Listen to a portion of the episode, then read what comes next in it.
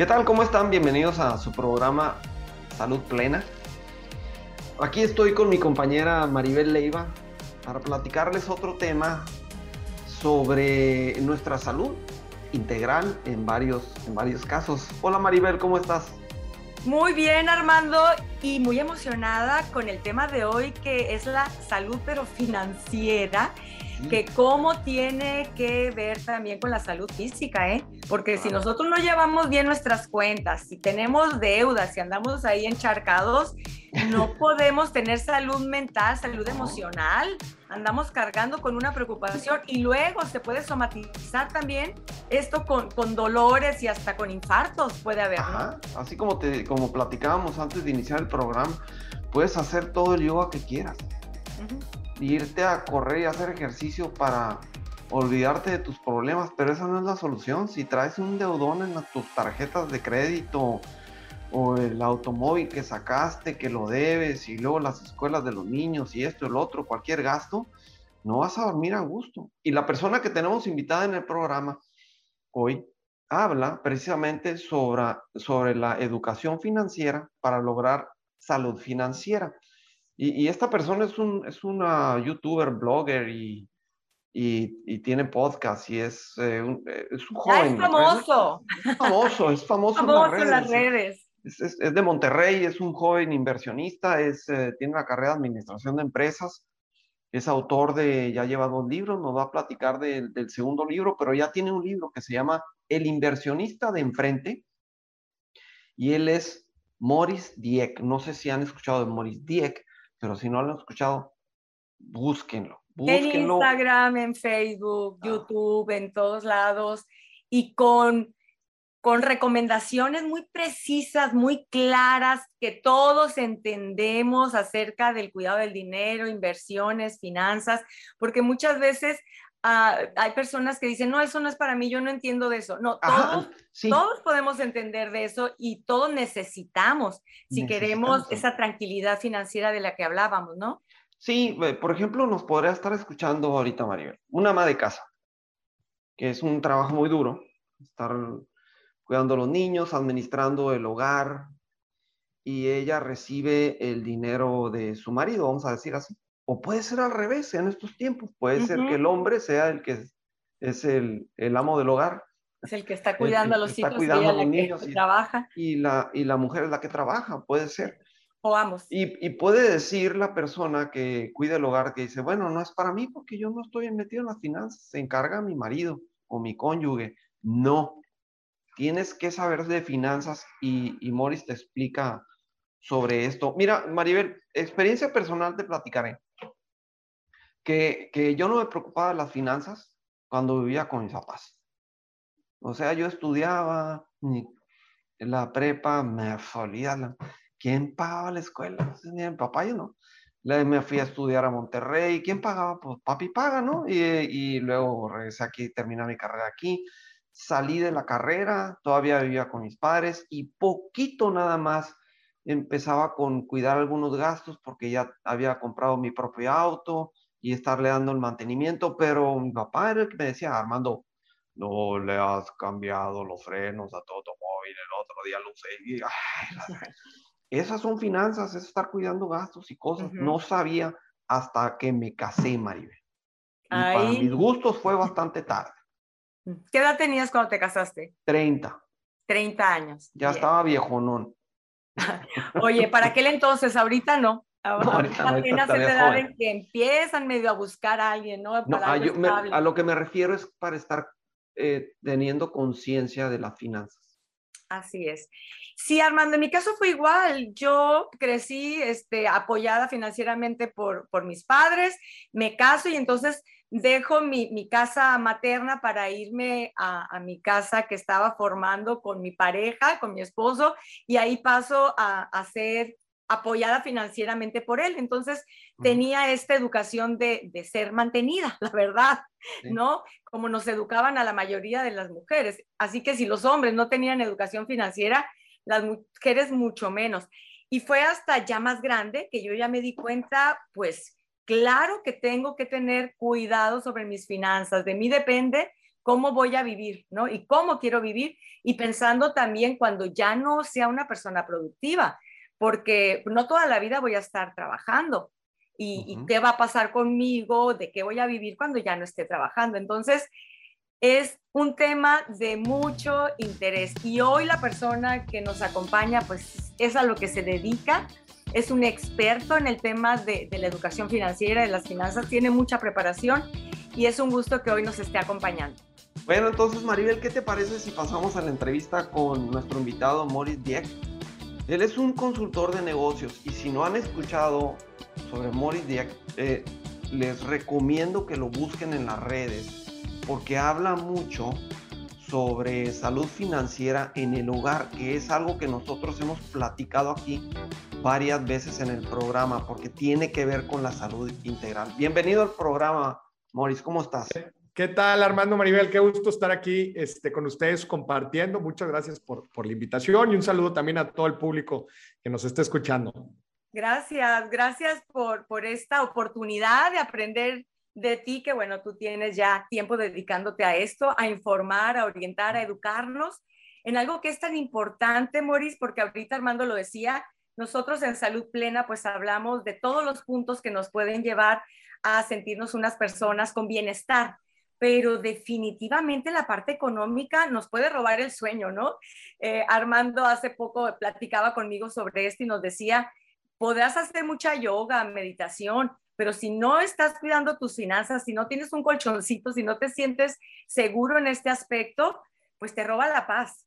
¿Qué tan importante es, Maurice? Así que gracias por estar aquí. Sí, no, gracias, Maribel. Y, creo que das, das, justo en el clavo. El, ser humano, pues tenemos varios pilares, varias perspectivas. Eh, está la social, la emocional, la física, y no podemos definitivamente olvidar la parte financiera. No es que una sea más importante que otra, sino que todas se complementan. Una persona con estrés financiero, ¿no? En su casa, en su trabajo, ¿cómo se va a sentir? Imagínate que está cargando deudas eh, pues la misma presión va a terminar por mermar pues su, productividad en el negocio, la forma en que se relaciona con las demás personas. Entonces, no podemos este, ser muy fit, ¿no? Imagínate eh, trabajar mucho nuestra salud física, mental, etcétera, y, olvidar eh, el tema financiero, ¿no? Tiene que ser un crecimiento integral. Y así creo que el ser humano crece. Sí, así es, tener esa presión es, y lo hemos mencionado varias veces aquí. En, en tus videos, Maurice, lo que he visto, y en, tu, y en tu libro también, el libro, el primer libro que sacaste que se llama El inversionista de enfrente. Hablas, eh, eres muy conciso con algunos puntos para tener finanzas eh, sanas en el hogar. Te voy a decir un video así que acabo de ver rapidito, que habla sobre cinco puntos cierra la boca, me gustó, se queda grabado. y luego visualiza tu meta, que es algo que siempre mencionamos aquí nosotros. Ahorra desde el inicio eh, y luego la regla de oro mencionas y luego el reto mitad y mitad. Obvio, aquí hace resúmenes, ¿no? ¿Qué nos puedes platicar de esto sobre las eh, finanzas del hogar? ¿Qué podemos hacer así que nos podamos llevar, que se lleven ah, nuestras... Que tiene que tener la gente, hermano, algo que tiene que tener la gente es que tener finanzas sanas no es con una varita mágica, ¿verdad? Ni, ni empezar a... Eh, no, pues mucha gente dice, no, pues cuando gane muchísimo dinero es cuando me voy a empezar a administrar. Sí. Lo que le digo a la gente son dos cosas. Primero que nada, si no sabes administrar 100, ¿Qué te hace creer que vas a poder administrar mil o cien mil? Normalmente la gente cree que, que cuando gana más es cuando va a poder ahorrar más. ¿Y sabes qué es lo que sucede cuando la gente empieza a ganar más dinero? Adivina, ¿qué, qué crees? Gastan más. Gastan más.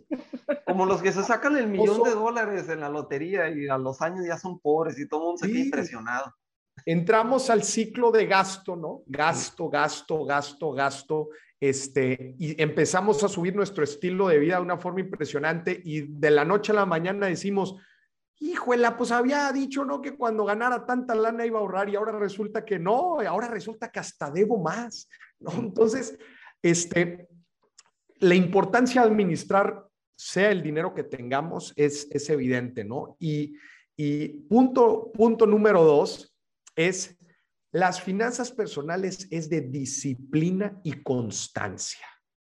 Si tú quieres tener finanzas sanas, tienes que ser disciplinado. ¿Disciplinado para qué? Disciplinado para fijarte un presupuesto y seguirlo, para definir y priorizar cuáles son nuestros gastos y en qué sí me conviene gastar y en qué no.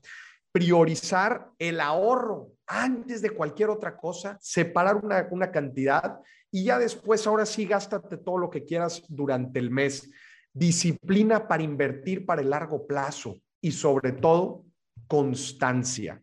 Porque les voy a decir algo, Armando, no es, en realidad, no es difícil hacer dinero, pero requiere tiempo y requiere disciplina. ahí es donde nos duele, ahí es donde nos duele, ¿no? Como en todo, como en todo, Morris, ¿no? el área que estemos hablando se requiere disciplina definitivamente y la disciplina viene como con base la motivación. Es decir, la motivación es muy importante, el saber para qué me va a servir esto, pero la motivación puede ser como una, una llamarada nomás, muy intensa al principio y luego se apaga. Y la disciplina es la que hace que realmente logres la meta. Dices entonces con el dinero igual. estás en el, en el segundo punto. Ahorita Armando hablaba de estos puntos, de este libro muy interesante. Me gustaría también que nos hablaras de ello como el de cierra la boca. ¿A qué te refieres con esto? Me refiero a que si la gente le mete, le, hace doble clic a nuestros gastos, es impresionante cuánta lana se nos va en comidas fuera de casa, en restaurantes, ¿no? En snacks, cafés, es impresionante. Y el ser humano, pues, es un ser irracional que, pues, tenemos antojos y tenemos... A ver, no estoy diciendo que sea malo dárselos, lo que estoy diciendo es que en primera instancia seamos conscientes, conscientes de ello. Porque luego la gente me dice, Moris, es que no me alcanza para ahorrar y no me alcanza para invertir. Y luego le saco la listita y le digo, a ver, vamos a empezar a hacer unos números, ¿no? si no te alcanza. Y la gente se sorprende porque otra vez no somos conscientes de todas esas pequeñas fugas de dinero que tenemos y que en el año, con disciplina y constancia, hacen una gran cantidad, ¿no? Entonces, a eso me refiero. Con cierra la boca, la cantidad de dinero que podríamos ahorrar con simplemente disciplinarnos a comer, a preparar los alimentos desde antes, ir al súper con un menú bien organizado, con los ingredientes específicos para cada platillo. Está, eh, ah, tengo un episodio muy interesante eh, con, un, eh, con una persona, Alejandro Kazuga, ¿no? que es un japonés, y él nos platicaba de cómo él gastaba en comida, ¿no? Y, él nos dice, es que en Japón tenemos un, un, un eh, refrigerador pequeñísimo. Y yo le decía, ¿cómo pequeñísimo? Me decía, sí, ¿saben cuál es el proceso para comprar alimentos en Japón? El sábado, el sábado vas y escauteas el supermercado, ¿no? Y dices, ah, mire, hay estas promociones, pero no compras nada regresas y haces una listita con todas las promociones y con todo lo que viste. El domingo vas a comprar solamente los alimentos de la semana. ¿Sabes cuál es el indicador más importante de que hicieron buenas compras para los japoneses? Que para el próximo domingo tu refrigerador debe de estar completamente vacío. de ahí viene todo lo, lo, que se le llama el lean manufacturing y el inventario cero, después que los japoneses desarrollaron para las armadoras de autos, etcétera. Parte de hábitos financieros. Está bien interesante, les recomiendo a la gente que escuche. Sí, muy importante. Fíjate que ahorita que hablabas de cuánto se gasta en comida fuera, y yo creo que esto se incrementó ahora con la pandemia y, y tener las aplicaciones de, servicio a domicilio en el celular. Yo creo que alguien que quiere empezar a tener disciplina y ahorro empezaría por quitar, que no los tenga tan a la mano en el celular, quitar las apps. Ya si, bueno, quieres pedir algo, que tengas que volver a, a, cargar la app, ¿no? Pero no tenerla ahí, yo creo que puede ser como, como un buen tip para evitarlo. Te voy a decir algo, Maribel. Todas las empresas y negocios buscan generar algo que se llama abstracción financiera. Abstracción financiera es separarte lo más que se pueda de tu realidad financiera buscando que gastes más. El precargar tu tarjeta de crédito, ¿no? En una aplicación es una, una forma de abstracción financiera porque nada más le picas comprar, ya ni siquiera ves nada. Una tarjeta de crédito per se es una abstracción financiera porque no tienes los billetes, entonces no sientes cuánto estás gastando. Entonces, si no somos conscientes de esto, no entendemos el concepto de la abstracción financiera, haz de cuenta que nos las vamos a pasar gaste y gaste, gaste, gaste con la API. Ay, me dio flojera hoy cocinar. A ver, no, hombre, pues aquí tengo el celular, estoy a un clic de que me llegue comida en 20 minutos, ¿no? Tengo un ejemplo similar pero relacionado con los gimnasios. Las personas que ponen su tarjeta en el gimnasio para que les cobren la membresía, pensando que van a ser muy constantes de esa manera, y al rato pasan meses y meses y no han ido, pero la membresía sigue cobrando 500, 600 pesos, ahí está. Claro. Yo le diría a la gente, a ver, mejor paga la mensualidad así en efectivo ahí al momento para que te disciplines y digas, oye, se me está yendo todo este dinero, no sabía. Te duela, ¿sí? Hablas en tus, en tus comentarios, también en tus libros, algo sobre, sobre la visualización. ¿Nos puedes expandir un poquito el tema respecto a eso? Porque tiene que ver con el ahorro, ¿no? Yo supongo. Claro, eh, el tema de la visualización es un, es un tema a mí que me encanta porque eh, como, como ya se pudieron dar cuenta, las finanzas son más que matemáticas, ¿verdad? De hecho, de matemáticas tienen muy poco. La verdad es que es, es principalmente de creencias y de mentalidad. Entonces, la visualización es una forma muy padre de enfocarnos, así lo llamo yo, enfocarnos a esas metas, a esos objetivos que tenemos y cómo nos cómo alineamos nuestro comportamiento, ¿no? Nuestro comportamiento a a lo que queremos, a lo que estamos buscando, a los objetivos y metas que queremos lograr. La visualización, Armando, a mí me encanta porque eh, nos ayuda a disciplinarnos. Te voy a poner un ejemplo bien sencillo. Si nosotros tenemos, vamos a hacer un viaje y constantemente nos imaginamos el viaje, ¿no? Los lugares que vamos a visitar, la comida que vamos a probar allá, toda esta experiencia. Te pregunto, ¿si nos va a ser difícil ahorrar o no? Si estamos motivados, no. Pues claro que no, la visualización nos motiva a ello. Entonces, para cualquier meta, enganchar, un, enganchar una casa, hacer una inversión que después nos va a dar flujo para tener libertad financiera, este, cualquier, eh, el casarnos, el tener un hijo, el, educar y proveer para nuestra familia, todos estos objetivos nos llenan, el, el visualizarlo nos llenan de motivación y nos impulsan a disciplinarnos y a ser constantes. Entonces es importante tenerlo bien clavado en nuestra cabeza, esos metas, esos objetivos. Sí, en la visualización es importante entonces siempre tener una meta, ¿no? Porque se me ocurre que pudiera ser que, que alguien esté pensando, pues ahorita no tengo ni un viaje en proyecto, ni, ni, casarme, ni comprar tal cosa, pero pudiera ser visualizar mi cuenta bancaria pues con, con mayor flujo, con mayor dinero. Pudiera ser esa la visualización si todavía no tienes algo tangible en qué quieres eh, gastar o invertir. Te voy a decir, Maribel, hay una meta que todos tenemos por obligación. A ver, ¿cuál es? Meta por obligación. sobrevivir. Aunque seas un ermitaño, no quieras tener familia, no quieras tener nada, hay una meta obligada. ¿Cuál es? Cuidar tu persona.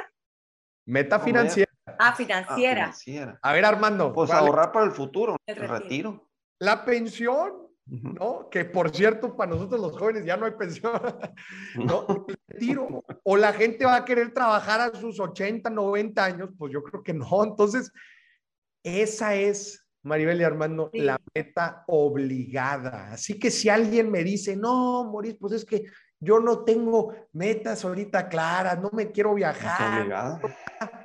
Compadre, comadre, empieza a ahorrar porque después es tarde.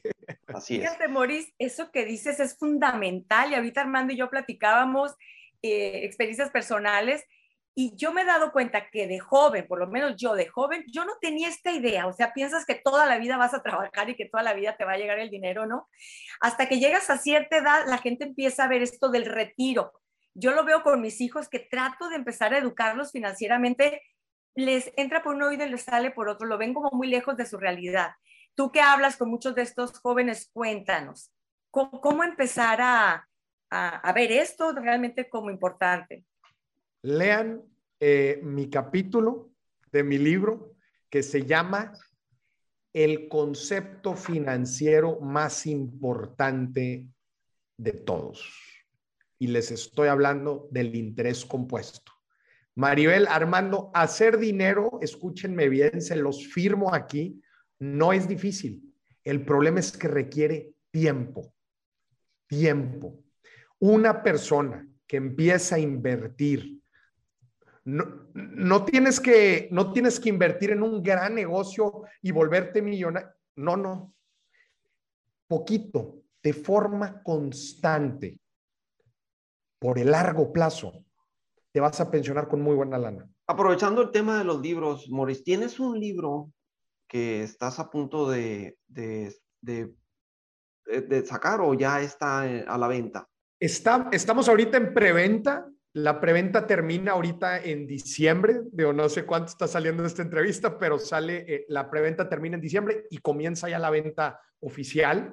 Eh, se llaman los siete activos invisibles, que son siete cosas que actualmente tenemos, que valen mucho dinero, pero el problema es que no son tangibles. Y por decirles algunos ejemplos de estos siete, no se los voy a platicar todos, cómo nuestros dones y habilidades, cómo nuestro conocimiento y cómo nuestras relaciones son activos que nosotros tenemos y podemos capitalizar y que en un futuro nos pueden ayudar a generar los activos visibles que todos conocen, propiedades, negocios, etcétera. Pero primero hay que invertir en nosotros mismos a través de estos siete activos invisibles que yo les planteo a la gente y de eso se trata mi nuevo libro. Perfecto. Moris, pues muchas gracias por aceptar nuestra invitación y, más adelante nos gustaría en algún otro programa platicar nuevamente con, contigo y tal vez que nos des un resumen más amplio del, libro que estás por, por, sacar. Claro que sí, los invito a la gente a que vean más información en www.morisdiac.com o en mis redes sociales, arroba morisdiac, pueden ver más información sobre este, el nuevo lanzamiento de mi libro, Los siete activos invisibles. Claro que sí, y seguirte también todas las personas eh, que están interesadas, ¿no? En tener más educación financiera, seguirte también en, en tu podcast Dime si billetes. Sí, Dime si billetes en Spotify, Amazon Music, Apple Podcast también, Dime si billetes. En YouTube, bueno, con muchos videos. Claro, porque hoy sobre todo nos quedó muy, muy claro que es importante visualizarnos también en el retiro ahorrar, este, invertir, no necesitas tener mucho dinero para empezar a invertir. De hecho, bien lo decías, la gente piensa eh, hasta que tenga mucho dinero, ¿no? Y en realidad este, se tiene dinero cuando empiezas a cuidarlo. Me ha tocado escuchar gente decir, no, qué bárbaro, estaba vendiendo tal producto y la gente que más tiene no, no me compró y la gente que no tiene me compró hasta dos. Y esta frase de decir, no, es que los ricos son, son codos yo siempre pienso, por algo son ricos, porque cuidan, cuidan su dinero, ¿no? no lo gastan en cualquier cosa.